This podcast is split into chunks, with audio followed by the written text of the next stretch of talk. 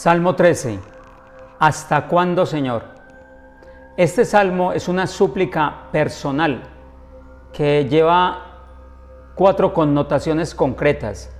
Le suplica el salmista a Dios que hasta cuándo va a actuar Él en su vida, porque se experimenta desolado, abandonado, necesitado de Dios. Esa súplica personal va unida a una confesión de fe que en el versículo 4 el salmista la va a expresar, Dios mío, Dios mío. Es decir, el salmista confía en que Dios, ese Dios Yahvé, será un Dios personal para él, un Dios cercano para él que siempre actuará. Este salmo es suscitado por un corazón agitado, el corazón agitado del salmista, pero con una confianza grande en Dios. Dios que escucha y que no es un misterio. Dios que escucha, pero no es un ser misterioso que deja al hombre en la penumbra. Dios, tarde que temprano, actuará. Hay un coro musical de Liszt de 1885 que precisamente entonando este salmo le pusieron como tema Dios que se involucra en el sufrimiento humano. Es decir, a Dios le interesa el hombre y por eso comparte con él los gozos y las esperanzas, los sufrimientos y sus tristezas. Se habla entonces de un salmo con el sentido de urgencia. Es un salmo que se clama desde lo más profundo por la debilidad humana, porque el tiempo se está acabando, porque se acerca la muerte. Por tanto se clama al dueño del tiempo, al dueño de la inmortalidad, a Dios. Aparecen tres personajes concretos que es Dios, el orante y los enemigos aparecen cuatro anáforas, o sea, cuatro preguntas concretas, el hasta cuándo. No solamente eso, aparecen cinco hemistiquios, es decir, cinco versículos. El primero será la introducción, el primer versículo es la introducción del Salmo y los otros cinco serán los que nos darán la pauta para la enseñanza de hoy. Dos lecciones, por tanto, nos da el Salmo, que toda oración no solamente tiene que ser escuchada inmediata, nosotros por lo general queremos de que Dios nos responda inmediatamente. No, la oración Dios la escucha y la despacha favorablemente en su tiempo. Y esa es la segunda enseñanza, que el tiempo de Dios es perfecto. Es decir, la oscuridad se hace más fuerte cuando va a amanecer. Este salmo lo diremos en tres partes. La primera parte será una lamentación por el abandono, lamentación porque Dios parece que se ha olvidado del salmista. La segunda enseñanza, una petición de liberación. Y la tercera será la confianza, un voto de alabanza. Iniciamos. Primer versículo del maestro de coro, Salmo de David. Este salmo David lo compone y es como una explicación del exilio. Recordemos que Israel tuvo cuatro momentos de exilio concretos, con los asirios, con los babilonios, con los griegos y con los romanos. De ahí derivamos que las cuatro preguntas, el hasta cuándo, ese exilio no quiere decir que Dios los abandonó. Ese exilio significa que Dios está actuando en el silencio, de que Dios sigue en una manera oculta, el hecho de que esté de una manera oculta no quiere decir que no exista. La confianza en Dios, de que Dios siempre actuará sin duda. No vaya a ser, como dice el salmista, que me vaya a morir sin ver la acción de Dios. Y la muerte en la Biblia es mucho más que la física. Es la muerte ontológica la que se pide que no vaya a permitir que el enemigo como tal lo vaya a lograr. Primera enseñanza, la lamentación por el abandono. Versículo 2. ¿Hasta cuándo, Yahvé, me olvidarás por siempre? ¿Hasta cuándo me ocultarás tu rostro? Es una lamentación entre la ilusión y la decepción. Martín Lutero tiene una frase lapidaria. La esperanza desespera y la desesperación espera. No hay contradicción. La repetimos. La esperanza desespera y la desesperación espera.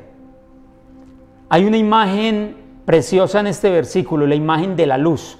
Cuando le está diciendo el salmista, ¿hasta cuándo me ocultarás tu rostro? Es decir, Dios, dame la gracia de ver este problema, esta dificultad que estoy teniendo con tus ojos. Qué bueno que cada uno de nosotros aprendiera a ver en cada una de las circunstancias esa realidad, verla no solamente con los ojos nuestros, sino verla con los ojos de Dios. Cambiaría todo el ambiente. Hay tres pronombres de lamentación. El primero, yo estoy abandonado. Tú me has olvidado. Y ellos, los enemigos, van ganando. Es decir, esa es la estructura del Salmo. Aparecen expresiones de desesperanza a nivel del mar. Es decir, que están a raya, a punto. Este grito angustiado se da porque no se nota, no se percibe la presencia de Dios. El salmista más preocupado que por los enemigos está preocupado es porque no ve la presencia de Dios actuando en su vida. Y eso sí nos tendría que preocupar. No tanto que el enemigo esté detrás de nosotros, no tanto por los problemas. Preocupémonos por la ausencia de Dios en nuestra vida. Y esa ausencia se empieza a percibir también por mi pecado, que es lo que hace que Él se aleje de mí. No porque Él se quiera alejar, sino porque mi pecado hace que yo me aleje de Él. Versículo 3. Y por tanto eh, escucharíamos la segunda enseñanza, la petición de liberación. ¿Hasta cuándo tendré congojas en mi alma, en mi corazón angustia día y noche? ¿Hasta cuándo triunfará sobre mí mi enemigo? Por eso el salmista está esperando en un nuevo día, un nuevo amanecer, en levantarse y encontrar una respuesta. Un nuevo día significa una nueva creación. Dos razones hay de súplica, tanto en este versículo como en el que sigue. Que no se alegre mi adversario de mí, que el enemigo no se burle de mí, y lo segundo, que el enemigo, la muerte, no cante victoria. Es decir, la muerte ontológica, que yo no me pierda, que mi alma no se pierda. Aparecen entonces aquí expresiones de deseos a nivel del mar, es decir, a raya. El salmista experimenta lo mismo que se experimenta con una olla a presión, que ya está con tanta fuerza interna que empieza a echar vapor. El salmista ya se está experimentando así, igual que nosotros muchas veces eh, externamente manifestamos lo que vamos viviendo internamente, con nuestra ira, con nuestra manera de hablar, con nuestra manera de mirar, con nuestra manera de actuar. Esa es la situación en que se encuentra el salmista, el orante. Y el Señor usa el silencio, porque una pedagogía que tiene Dios es el silencio, porque en el silencio va formando el carácter del hombre, porque en el silencio es que va limpiando eh, el oro que hay en cada uno de nosotros. El oro hay que purificarlo. Ya David entonces no se va a quejar, más bien David va a tener una súplica, una ayuda, una petición concreta a Dios. Versículo 4. Mira, respóndeme, Yahvé, Dios mío, ilumina mis ojos, no me duerman la muerte. El enemigo en la Biblia mayor es la muerte, la muerte ontológica, la perdición de nuestra alma. Por eso David está clamando que precisamente él no quiere dormirse en la muerte, en la muerte del pecado, que lo libere. Es el símbolo del antidios. Por eso se habla de, Señor, ilumina mis ojos, hazme ver las cosas como tú las ves. Hay un texto en el capítulo 17 de San Lucas, del 1 al 9, que son los leprosos que son curados, restablecidos. Y precisamente cuando son curados de la lepra, eh, solamente uno se acerca en acción de gracias. Y precisamente aquí vemos lo que refleja el Salmo. Dios aparece en la prueba. Dios está más fuerte en la prueba. En el sufrimiento donde Dios hace el milagro, donde se va a manifestar mayormente. Perder a Dios, pedirle a Dios que nos abra los ojos. Eso es una petición concreta que hay que hacerla constante. Tercera enseñanza, la confianza. Versículo 5. No diga mi enemigo, le he podido no exulte mis adversarios al verme vacilar.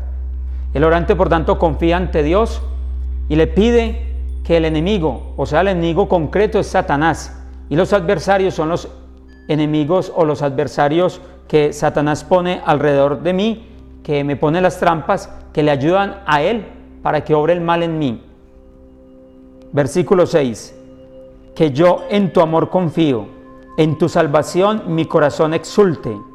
A Yahvé cantaré por el bien que me ha hecho. Salmodiaré al nombre de Yahvé. al Altísimo. La raíz de confianza en Dios, ¿cuál es? Su amor, el Geset. Por eso el salmista está confiado en que Dios va a hacer algo. ¿Por qué? Porque es que Dios es amor y Dios no permitirá que sus hijos experimenten una prueba mayor de las fuerzas que cada uno tiene. El salmo inicia entonces con un grito desesperado y termina con un canto de alabanza para Dios.